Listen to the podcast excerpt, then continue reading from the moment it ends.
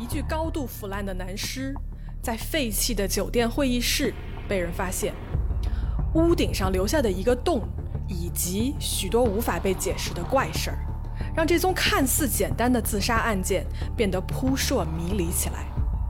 欢迎来到这期《黑猫侦探社之无法完成的自杀事件》。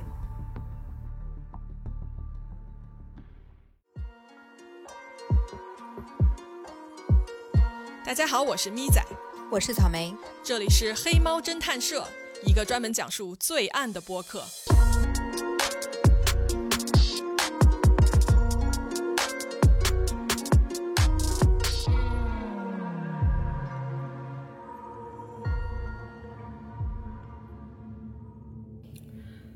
二零零六年五月十六日，正在外面出差的 Allison 突然觉得啊哪里不对劲。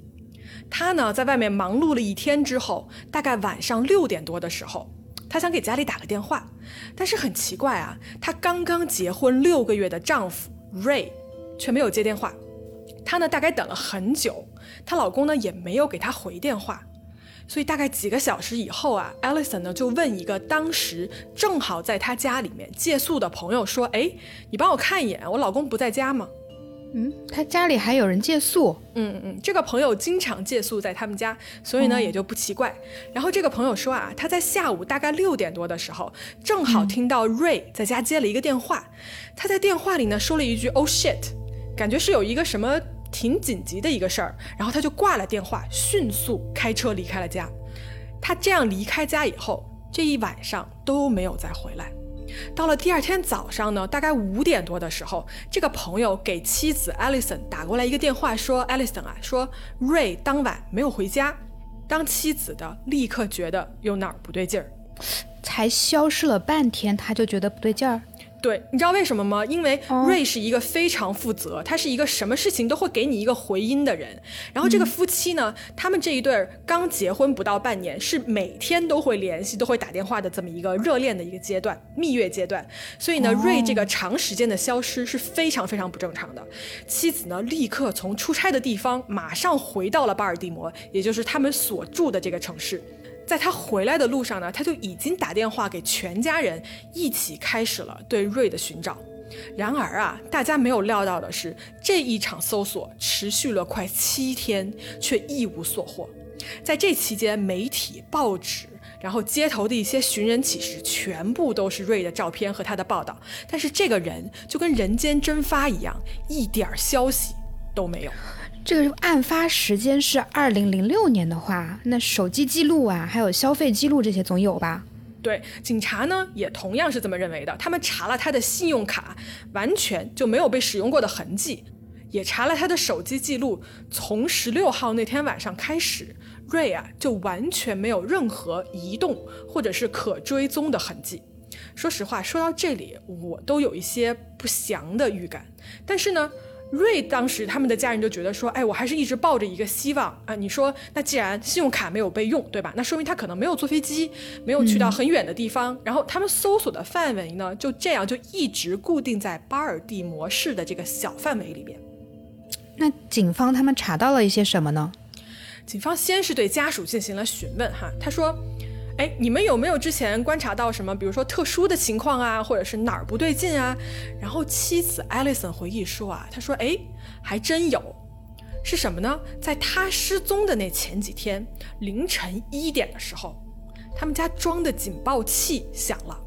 他说啊，他看到瑞发现那个警报器响了以后，瑞整个人是非常非常的紧张的一个状态。那当然了，一般人家里半夜听到警报声，肯定会很紧张的吧？嗯哼，但是瑞这个人啊，他多高？他一米八二的个子，然后他平常是一个运动健将，所以从身形上来说，瑞是一个非常非常健壮的一个人。而且啊，艾丽森根据他当时的描述说，瑞害怕到整个人都在颤抖，我觉得就很不正常。然后呢，当天晚上警察也来了一下，也检查了一下，说，哎，没什么大的问题，我们我们觉得啊，可能是那个松鼠什么的误触了这个报警器而已。嗯，但是。奇怪的事情又发生了。第二天夜里的一点钟，这个警报再一次响起，所以他们查看的时候发现说，楼下的一个窗户是被人打开了的，感觉是有人想通过这个窗户要进来。然后警察在窗户上仔细的查看，却没有找到指纹。但是这也不代表什么，因为有可能这个人他戴了手套，对吧？而且你想，如果第一次是小松鼠误触了这个警报的话，那第二次同样的时间半夜一点又触发一次，哪个松鼠会这么准时，对吧？这就很奇怪。所以，而且啊，就在这两次警报触发的后面一天，第二天，瑞就离奇失踪了。我们一般来说，这个七十二小时是一个失踪人口找回的黄金时期。那这个警方有多久的时间找到了这个瑞呢？OK，警方没有找到瑞，但是他们的家人找到了一些进展。家人找到了。对，在搜索进行到大概第六天的时候，这一天五月二十二号，瑞的家人啊，他们还是同样在巴尔的摩市，就是找来找去，找来找去。然后这个时候，他们突然经过了一个停车场，然后结果他们就发现了瑞开走的那辆车就在这个停车场里面停着。你你不觉得就很巧合吗？就就真的就被他们家人就就这样看到了。然后车里呢什么都没有，车窗上啊贴着一张罚单。这个罚单是什么时候贴上去的？五月十七号。也就是说呢，自从十六号瑞消失了以后，这辆车一直就停在这里，没有被开走过。它大概停的是一个什么位置？好问题，这个车停的位置啊，很很有意思。你环顾四周的时候，你会发现这个车的一边是一家叫美景宫的一个酒店。虽然它是酒店啊，但是其实它已经是一座公寓了，所以它不是一个每天都有什么人过来 check in 啊，什么入住的一个情况。它是一个私人的住宅的一个公寓。然后呢，在一个停车场的另一边呢，是瑞工作的这家公司，叫做 Stanbury。我们到这里要说一说瑞的工作以及他跟这家公司的关系。瑞呢是一个类似于财经新闻的一个写手，他会写一些关于投资的建议呀，一些什么报道之类的。然后他也做一些 freelancer，接一些就是视频的活，什么剪辑啊、拍摄之类的。然后呢，他工作的这个公司叫 Stanbury，是他从小的一个好朋友 Porter。Porter Stanbury 开的，等于说他搬到这个巴尔的摩这个城市，也是因为这个哥们儿给他发过来了工作邀请，然后他才搬过来在这边工作的。然后这个叫 Porter 的这个好朋友啊，他非常有意思，一会儿我们还会再提到他。嗯，OK。那找到车之后呢？嗯哼，找到车了吧？人还是没有找到啊？车呢？被翻了个遍，里面什么线索都没有。然后他的家人朋友啊，就在这个方圆几公里里面就开始搜索。在五月二十四号这天啊，有几个瑞的好朋友突然灵光一现，他们说：“哎，既然他的车在这个位置被找到，对吧？那我们要不要去这附近的最高点看一看？我们从上往下看一看，是不是有什么发现？然后呢？”对，聪明。然后他们就登上了这边最高的一个建筑，结果他们发现了一件特别奇怪的事情。嗯，什么奇怪的事儿？在这个酒店啊，挨着的这个酒店的高的这个建筑旁边有一个低矮的建筑，这个建筑上面很奇怪的出现了一个洞。这个洞有多大呢？它正好可以让一个成年人直立摔下去。一个差不多这么一个大小，说实话，我真的想不出来为什么这几个朋友能突然就是想到这个办法往高处从高处往下看。但是呢，当他们看到这个洞以后，这几个朋友立刻报了警。警察呢赶到了酒店，他们了解到啊，这个洞直接对着的这个下面的房间是这个酒店很多年没有人用过的一间会议室。于是他们就找到了这个酒店的管理员，拿上了钥匙，打开了这个会议室的门。会议室的门刚打开，首先第一个迎面而来的就是一股浓烈的尸臭味儿。在会议室的地板上躺着一具高度腐烂的男性尸体，因为当时是五月份，正好是夏天的时候，这个屋子啊非常的闷热跟潮湿，所以这种程度的腐烂呢，可能是死了有一段时间了，可能是有一周左右的时间。然后他这个时间跟瑞的失踪时间其实正好是对上的，嗯，然后尸体是面朝上，而且在尸体的正上方就是那个一个人大小的洞。那他。这个感觉是从楼顶上掉下来，然后砸穿了一个洞掉进来的。嗯哼，然后法医啊的验尸结果就显示，这个人的伤势啊非常严重。他有多严重？你听我说，他的二十四根肋骨啊，全部都断了，是全部，没有一根是好的。双侧的肺呢，都是被扎破了，已经心脏、肝脏严重的被损伤，头上呢有多处的骨折，颈部的肌肉也是撕裂的。他的盆骨也是全部骨折的，他的生殖器损伤，全身的手臂、腿部以及身体部分布满了淤青和擦伤，而他的腿啊，他的这个腿严重的骨折到什么程度？是整个腿的骨头全部都断了，然后这个骨头断了以后，它暴露在外，然后从这个伤口你也可以看到里面的肌肉以及肌腱什么什么全都能看到，所以。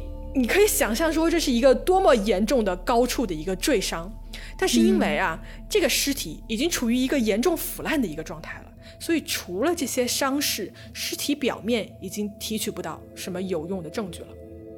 听起来这就是一个很明显的从高处坠落的一个伤。嗯哼，但是诡异的事情就来了，在这个屋顶啊，在那个洞口的附近，发现了瑞的手机跟眼镜儿。我自己的手机随便摔一下，摔到地上，屏幕就会裂。但是瑞在他的伤势这么严重的情况，几乎是整个人都摔碎了的情况下，他的手机居然毫发无损，就在屋顶上放着，而且还能开机，还能用。而瑞的眼镜呢？这种眼镜非常非常容易，几乎不要想，这么高摔下来肯定会碎的东西，嗯，毫发无损，就在手机的不远处放着。那是不是就是有第二个人在瑞掉下来之后，把这两样东西放在了这个屋顶？对，这是一个疑点。但是啊，现场还发现了瑞当时失踪的时候穿的一个人字拖的一个拖鞋。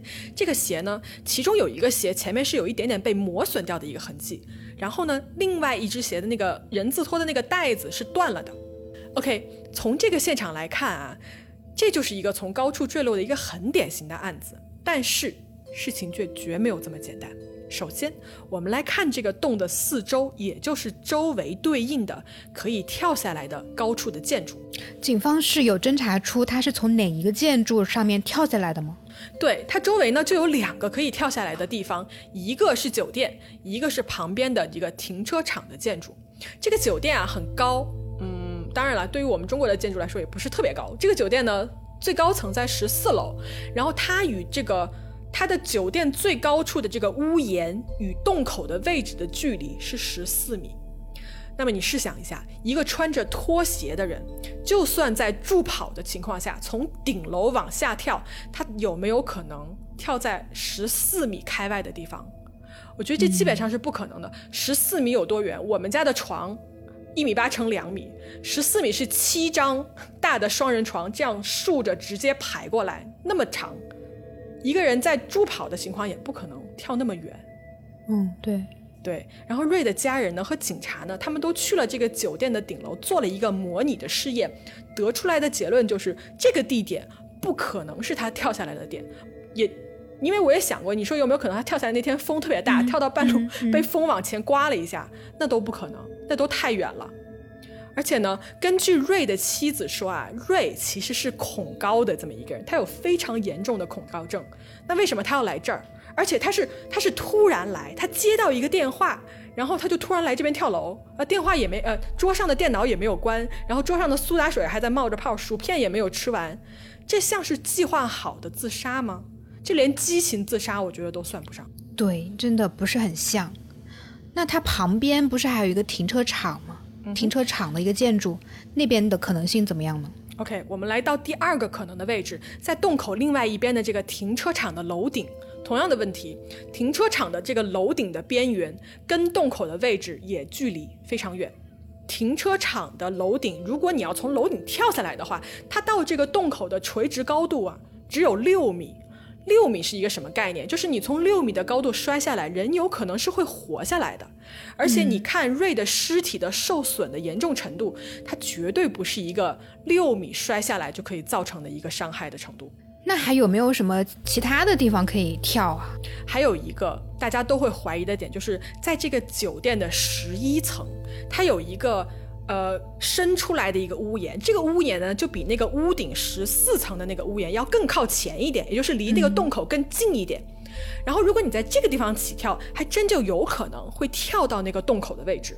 但是问题又来了。首先，如果你要到达这个十一层的屋檐，你要经过一系列的私人的住宅。我们刚才说过了，这个酒店虽然它叫做酒店，它实际上呢是一个公寓，它住的是不同的住家。OK，你要上到这个十一楼的屋檐，你必须。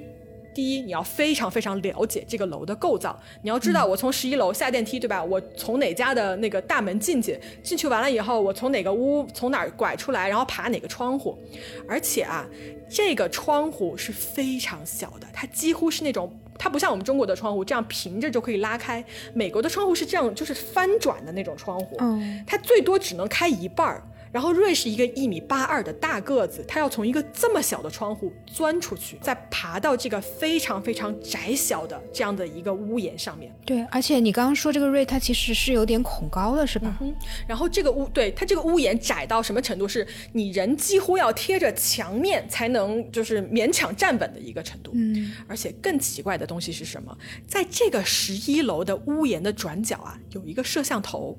然后呢，瑞的家人呢就非常急切的想知道，说这个摄像头是不是能够记录下来当晚发生了什么？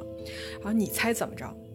这个摄像头就单单在十六号那天晚上，也就是瑞坠楼的这天晚上，被人拔断了电源线。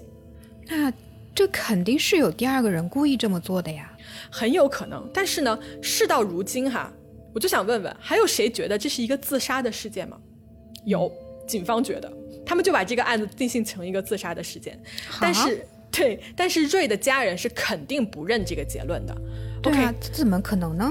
那问题就来了，凶手是谁呢？Alison，也就是瑞的妻子，在家里搜索的时候，在瑞的这个平常用的电脑的背面，发现了一张折得非常非常小，用胶带固定住在这个电脑显示屏背面的一张留言条。而这张留言条上的内容，让整个自杀案变得更加的扑朔迷离了起来。感谢您的收听，我们下期接着说。